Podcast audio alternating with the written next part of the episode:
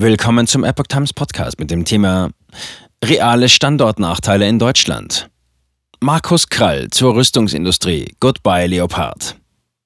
Ein Gastkommentar vom 6. April 2023. Das Symbol unserer Verkehrsinfrastruktur ist das Schlagloch, das der Digitalinfrastruktur das Funkloch. Und hätten wir eine Space Force, dann wäre deren Symbol wahrscheinlich das schwarze Loch. Markus Krall zur deutschen Rüstungsindustrie. Ein Kommentar. Gerüchte machen die Runde. Und wenige Dinge verbreiten sich schneller. Man sagt, dass sie sich so schnell ausbreiten, dass man damit ein Raketentriebwerk betreiben könnte. Und damit sind wir auch schon beim Thema. Was ist dran an den Nachrichten, dass auch große Unternehmen der deutschen Rüstungsindustrie an eine Abwanderung in Richtung USA nachdenken? Bei der Suche nach dem Vorgang auf Google kann man nichts Aktuelles finden. Der letzte Eintrag zu der konkreten Frage stammt aus dem Jahr 2014. Damals drohte die Branche der Bundesregierung offen mit Abwanderung. Kein Wunder angesichts der stiefmütterlichen Behandlung des Themas Verteidigung in jedem Bundeshaushalt der Regierung Merkel, der je aufgestellt wurde. Das Einzige, was eine gewisse Hellhörigkeit rechtfertigen könnte, ist der Großauftrag der US-Armee, um den sich Rheinmetall gemeinsam mit dem US-Unternehmen General Motors bewirbt, nämlich die Erneuerung der Lkw-Flotte mit einem Volumen von 12 bis 14 Milliarden US-Dollar. Öffentliche Aufträge mit einem solchen Volumen sind in der Regel so gut wie immer daran geknüpft, dass ein Großteil der Wertschöpfung im Abnehmerland stattfindet und auch Know-how transferiert wird. Hätten Unternehmen einen Grund zur Abwanderung? Doch wo Rauch ist, da ist auch Feuer. Und so stellt sich die Frage weniger nach der Spekulation über eine konkrete Planung, sondern es ist vielmehr zu fragen, hätten die Unternehmen denn einen guten Grund? Und da, verehrte Leser, fällt mir mehr als nur einer ein. Denn wenn ich in einer Sache Übung habe, dann mich in die Schuhe eines Managers hineinzudenken, der sich um das Wohl seines Unternehmens und seiner Aktionäre zu kümmern hat. Ein solcher Manager hätte in Deutschland wenig Grund, nicht über eine Abwanderung nachzudenken. Ja, es ist wahr. Wir haben jetzt ein Sondervermögen von 100 Milliarden Euro aufgelegt, um die schlimmsten Versäumnisse der Merkel-Regierung bei der Sicherung der Verteidigungsfähigkeit des Landes zu korrigieren. Aber abgesehen davon, dass Deutschland das einzige Land auf der Welt ist, das Schulden Vermögen nennt, muss man ein gutes Jahr nachdem dies passierte feststellen, außer Spesen nichts gewesen. Das Beschaffungswesen der Bundeswehr ist in genau dem gleichen Zustand wie alle übrigen Zweige der staatlichen Bürokratie und wie auch alles andere, wofür sich der Staat in diesem Land für zuständig erklärt hat.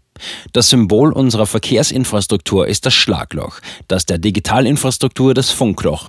Und hätten wir eine Space Force, dann wäre deren Symbol wahrscheinlich das schwarze Loch. Die Bundeswehr rüstet de facto ab. Ein Jahr nach dem großen Trara tut sich also nichts an der Beschaffungsfront. Im Gegenteil, die Bundeswehr rüstet weiter ab, zwar nicht als Planziel, aber als Nebenwirkung. Gerät und Munition werden an die Ukraine verschenkt. Das Land wird strategisch damit weiter entblößt. Der neue Verteidigungsminister Pistorius sprach neulich davon, dass es bis zum Ende des Jahrzehnts dauern werde, die Lücken zu schließen. Wenn das mal reicht beim aktuellen Tempo der Beschaffung. Was des einen Beschaffung ist des anderen Bestellung. Unser Rüstungsmanager schaut aus dem Fenster und fragt sich langsam zurecht, kommt da noch was? Die Unfähigkeit unserer Bürokratie ist aber nicht der einzige Grund, wahrscheinlich noch nicht einmal der Hauptgrund für solche Gedankenspiele. Die Rüstungsindustrie ist, das liegt in der Natur der Sache, ein Zweig der Metallindustrie. Fahrzeuge, zumal gepanzerte, brauchen viel Metall, und zwar solches Metall, das hervorragende Eigenschaften hinsichtlich Festigkeit, Haltbarkeit und Widerstand gegen alle Arten von Verschleiß aufweist und daher etliche Schritte der Veredelung durchlaufen hat. Die Herstellung und Veredelung von Metall ist, Überraschung, energieintensiv. Unternehmen nicht wettbewerbsfähig. Die Metallindustrie hatte vor der Energiepreisexplosion der letzten Jahre einen Anteil an den Gesamtkosten von etwa 25 Prozent. Das ist schon ein signifikanter Wettbewerbsfaktor. In den letzten sechs Jahren hat sich das Gas um 400 Prozent, das Heizöl um 100 Prozent, der Strom um 200 Prozent und die Kohle um 300 Prozent verteuert. Damit dürfte sich der Anteil der Energiekosten in der Metallindustrie und damit auch in ihrem Teilsektor Verteidigung mehr als verdoppelt haben. Das ist kein globales Phänomen, das ist ein deutsches Phänomen. Die Unternehmen sind in einem Energiehochpreisland schlicht nicht wettbewerbsfähig. Andere Standortfakten sprechen auch nicht für Deutschland. Verkehrs- und digitale Infrastruktur sind ein Desaster. Die Bildungskatastrophe und der resultierende Mangel an Ingenieuren und Facharbeitern ist sprichwörtlich. Die Steuern- und Abgabenbelastung im internationalen Vergleich auf Rekordniveau und die Regulierungswut könnte man als Bürokratietourette zusammenfassen. Mit der Energie im Besonderen haben wir es nicht so im Habeckschen Windmühlenparadies. Wir sind aus allem ausgestiegen, was die Wirtschaft mit hochgespannter, jederzeit verfügbarer, billiger Energie versorgen könnte. Steinkohle, Braunkohle, russisches Gas, Atomkraft. Ganz anders die USA. Billige Energie im Überfluss. Ein steter Fluss an Beschaffungsaufträgen des Verteidigungsministeriums, Beihilfen und Steueranreize, um produzierende Unternehmen ins Land zu locken. Dazu kommt speziell für die Rüstungsindustrie, in den USA zu produzieren, ist beim Verkauf in Europa, insbesondere in Deutschland, kein Standortnachteil, sondern sogar ein Standortvorteil. Denn die Rollen sind klar verteilt, wer im westlichen Bündnis Koch und wer hier Kellner ist. Fassen wir zusammen. Der neue grüne Bellizismus mit Kriegstrommeln, Frontbesuchen und Panzerpersonal reicht nicht aus, die realen Standortnachteile zu korrigieren.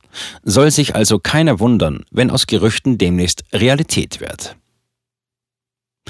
Dr. Markus Krall ist promovierter Diplom-Volkswirt und beriet 30 Jahre in 40 Ländern Banken, Versicherungen, Regierungen und supranationale Organisationen, unter ihnen einige der Top 20 Finanzinstitutionen der Welt. Er war zuletzt CEO der Degussa Goldhandel und arbeitet als Publizist zu Fragen der Wirtschaft und Geldpolitik. Er ist Mitglied der Europäischen Akademie der Wissenschaften.